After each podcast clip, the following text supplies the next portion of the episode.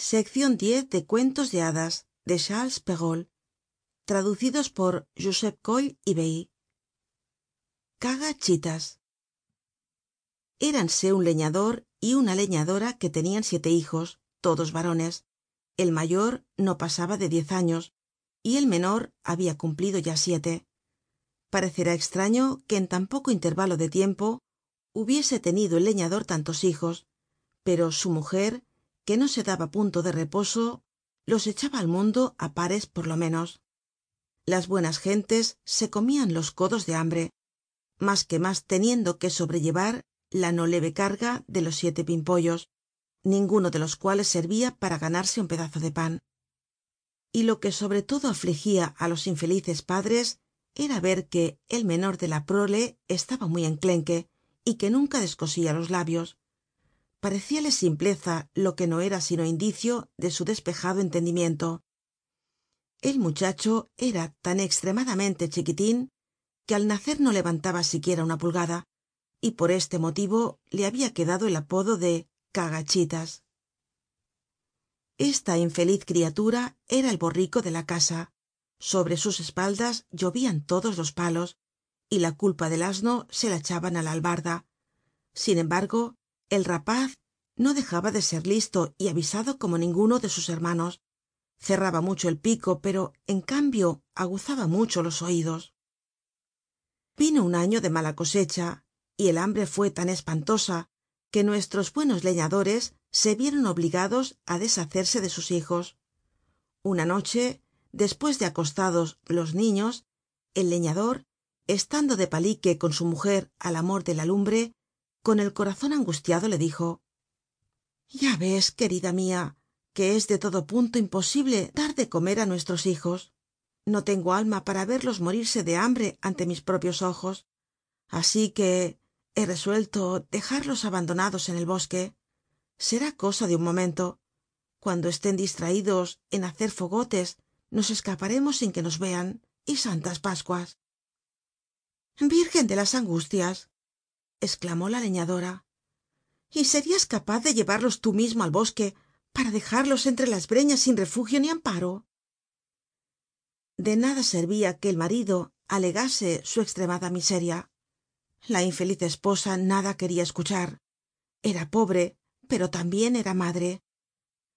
Considerando no obstante el agudo dolor que le causaria el ver morir de hambre á sus hijos ante sus propios ojos despues de dares y tomares consintió en abandonarlos y fue á acostarse hecha un mar de lágrimas. Cagachitas se enteró de todo porque como desde su cama oyese el altercado de sus padres se levantó callandito y se escurrió debajo del banquillo de su padre para poder escuchar sin ser visto. Volvió luego á acostarse y cavilando lo que haria no pudo cerrar los párpados en toda la noche. Madrugó muchísimo y se fue á la márgen de un arroyo llenóse los bolsillos de chinitas blancas y de prisa y corriendo se volvió á casa. Padres é hijos emprendieron el camino y cagachitas no dijo á sus hermanos una palabra de cuanto habia averiguado. Llegaron á un bosque tan espeso que á diez pasos de distancia no podian verse unos á otros. El leñador se puso á cortar leña y sus hijos á recoger chamarasca para hacer fogotes el padre y la madre viendo la chiquillería muy ocupada en trabajar fueron desviándose insensiblemente y de repente se escabulleron por una torcida senda. Los niños lo mismo fue verse solos que echarse á gritar y á llorar con toda su fuerza. Cagachitas dejó que gritasen pero ya sabia él por dónde tenian que volver á casa porque al dirigirse hácia el bosque habia dejado caer á lo largo del camino las chinitas blancas que de intento llevaba en los bolsillos. Y por esta razon les dijo nada temais hermanitos. Mi padre y mi madre nos han dejado aquí pero yo os volveré á casa. Seguidme siguiéronle uno tras otro y los guió hasta su casa por el mismo camino por donde habian venido. Al principio no atreviéndose á entrar se quedaron pegados á la puerta para escuchar lo que su padre y su madre decian al momento de haber llegado á su casa el leñador y la leñadora recibieron del señor de la aldea ciento veinte reales que mucho tiempo hacia les estaba debiendo y que ya daban por perdidos. Esta novedad les devolvió la vida porque los pobres diablos se clareaban de hambre. Al instante el leñador envió á su mujer á la carnicería. Como hacia tanto tiempo que les ladraba el estómago compró tres veces mas de carne de la que para los dos era menester. Luego que hubieron llenado bien el buche prorrumpió la leñadora en estas sentidas esclamaciones ay tristes de nosotros qué será de nuestros infelices hijos con las sobras de nuestra mesa qué buena panzada podrian darse ahora. Pero te empeñaste en abandonarlos y en diciendo eso ha de ser clavarás un clavo por la cabeza. Bien te lo decia yo colas que habíamos de arrepentirnos. Dios mio qué han de hacer en el bosque los pobrecillos hijos de mis entrañas tal vez se los haya comido el lobo. Oh crueldad haber desamparado así á tus hijos. Vaya que tienes un alma de caballo. El leñador perdió al fin los estribos porque ya mas de veinte veces le habia repetido su mujer que se arrepentiria y que ya se lo habia dicho juró y perjuró que habia de cascarle las liendres si no cerraba el pico y no porque el leñador no estuviese quizá mas apesadumbrado que su mujer pero le reventaba tanta parola y como tantos otros queria mucho á las mujeres que tienen razon pero encontraba muy impertinentes y enfadosas á las que siempre hacen gala de haberla tenido. La leñadora derramando copioso llanto no cesaba de esclamar dios mio dónde están mis hijos mis pobres hijos.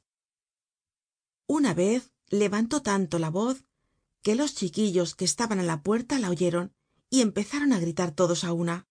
Aquí estamos aquí estamos la madre fue corriendo á abrir la puerta y estrechándolos entre sus brazos y colmándolos de besos les decia hijos de mi vida qué placer es el mio al estrecharos entre mis brazos estais cansados teneis hambre y tú perico uy cómo te has puesto de barro hasta los hocicos.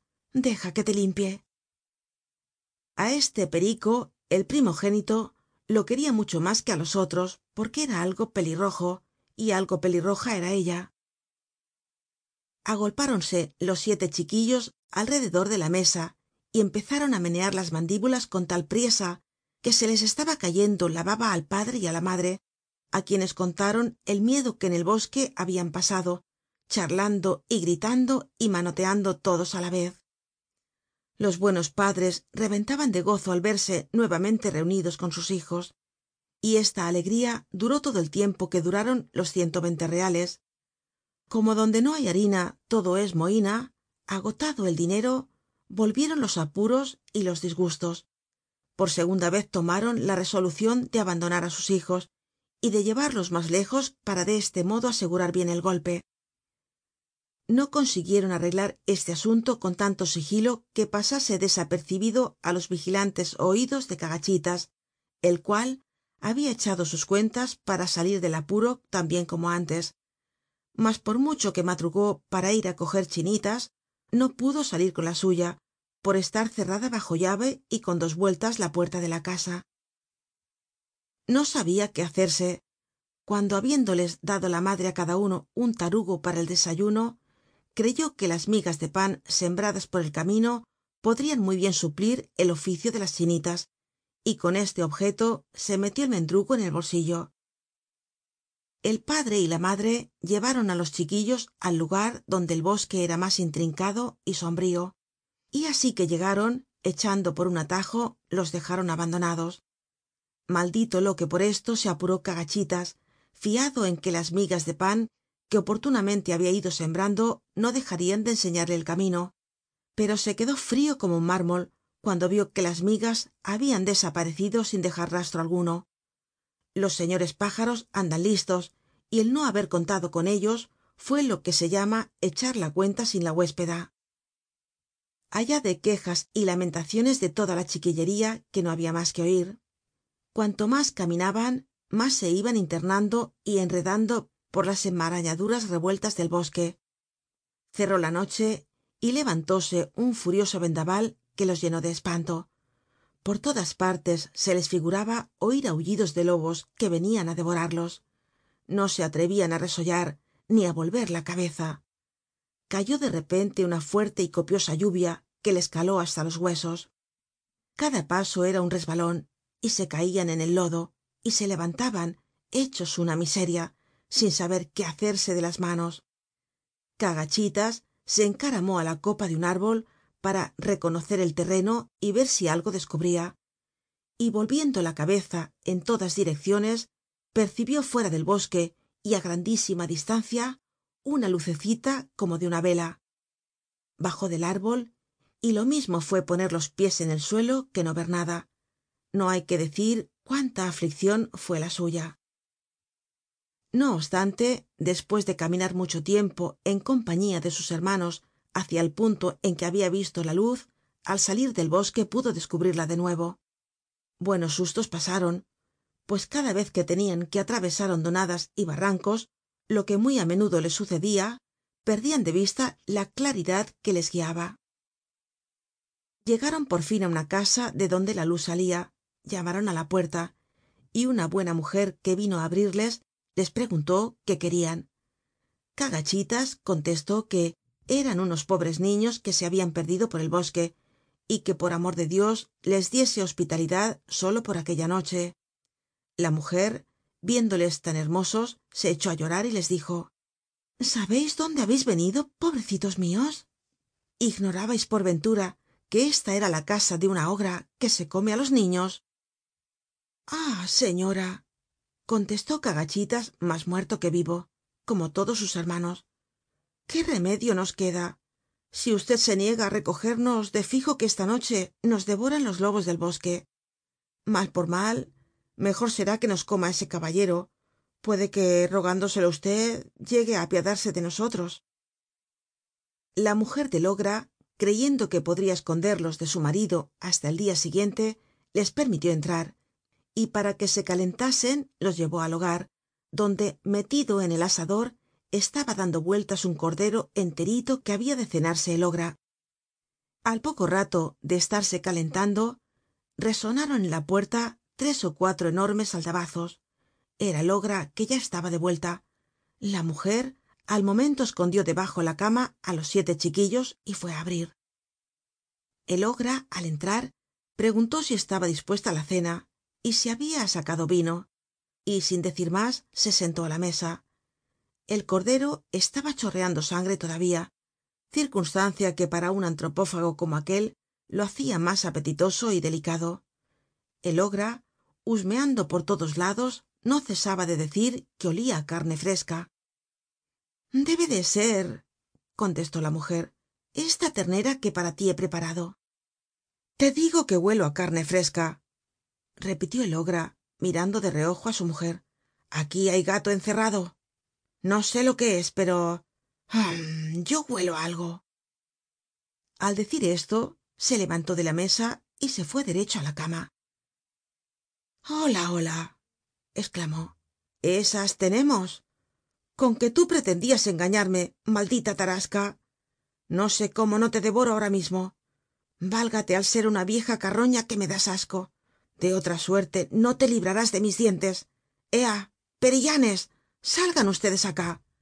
Excelentes piezas de caza para obsequiar á los tres ogras amigos que uno de estos dias han de venir á visitarme. Magnífico el condenado ogra sacó de debajo de la cama uno tras otro á los pobres niños.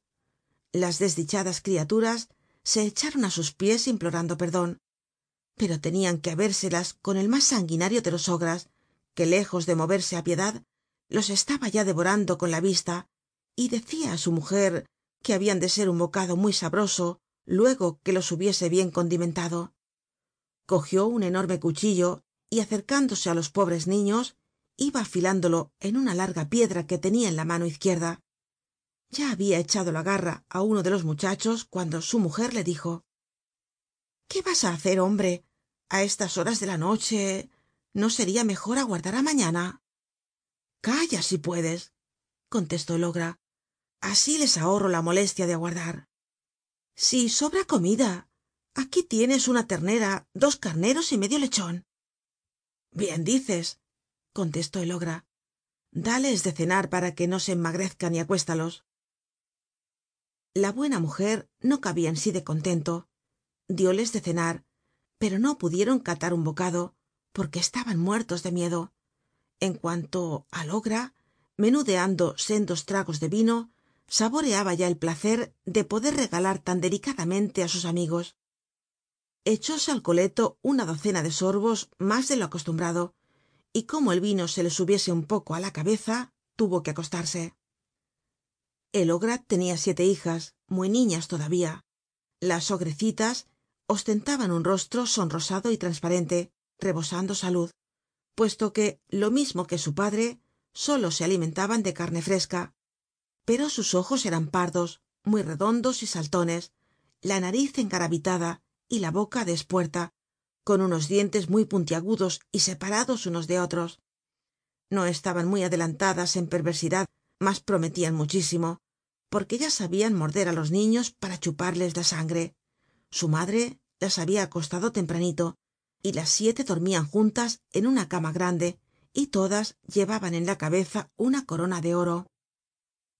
En otra cama del mismo aposento grande como la suya colocó la mujer del ogra á los siete niños y luego fue á acostarse con su marido. Cagachitas para quien no quedaron desapercibidas las coronas que orlaban las sienes de las hijas del ogra receloso de que éste no se arrepintiese de haber aplazado el degüello se levantó á cosa de media noche y cogiendo los gorros de sus hermanos y el suyo se fue muy quedito á ponérselos á las siete niñas despues de haberles quitado sus coronas de oro que colocó en la cabeza de sus hermanos y en la suya para que el ogra les tomase por sus hijas y tomase á sus hijas por los niños que queria degollar.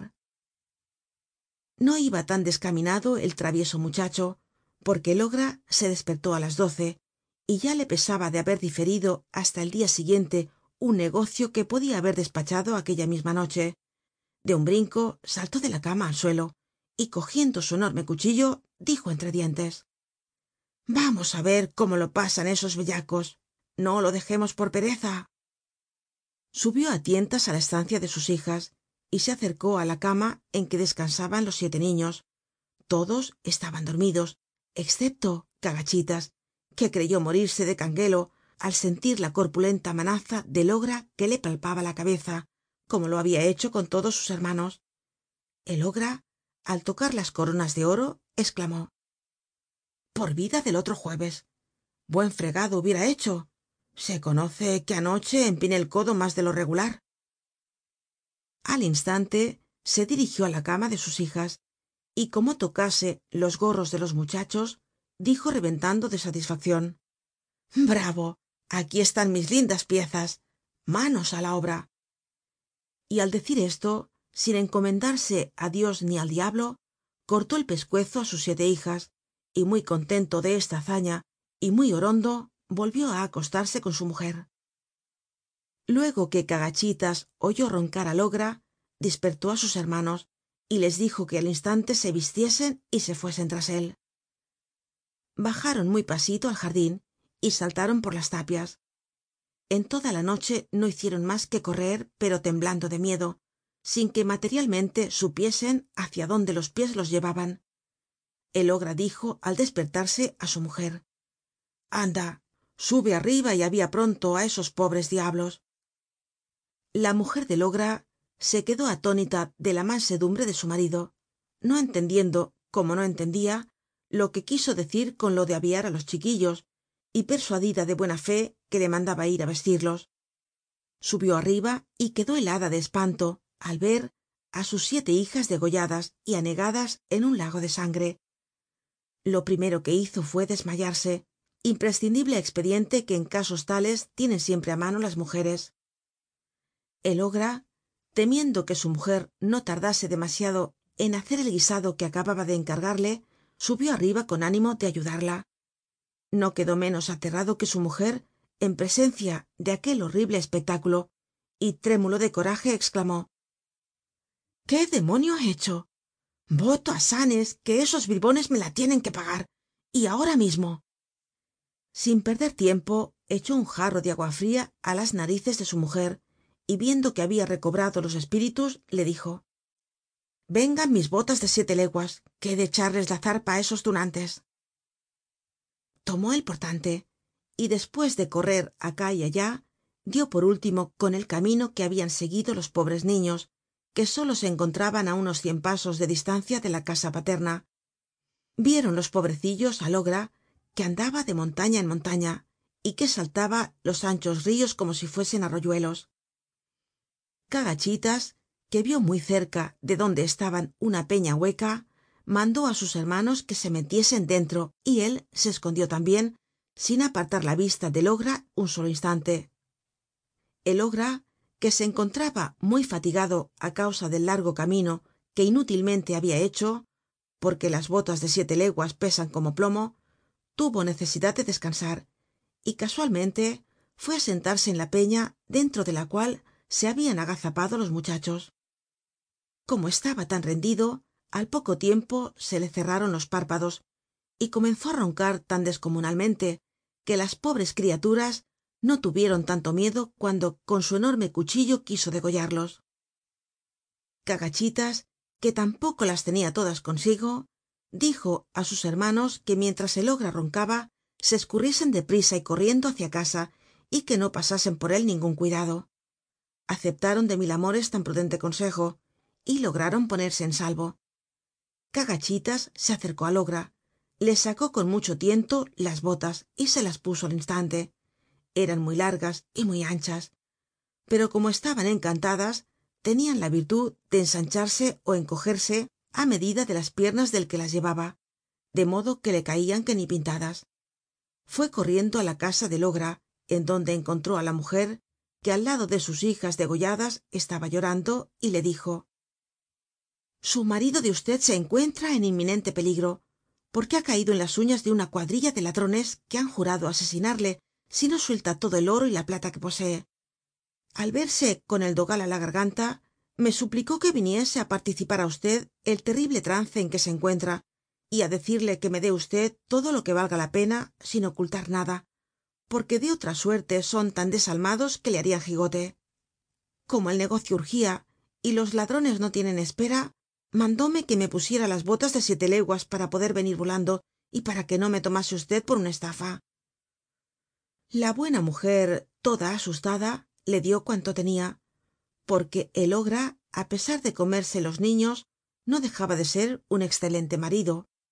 Cagachitas cargando á cuestas con todos los tesoros del ogra regresó á casa de sus padres que le recibieron con los brazos abiertos. Discuerdan los autores acerca de este último punto.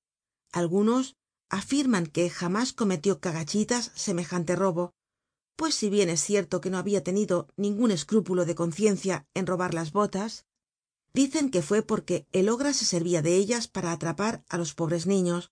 Los que de este modo opinan aseguran saberlo de muy buena tinta por haber comido y bebido en la misma mesa del leñador.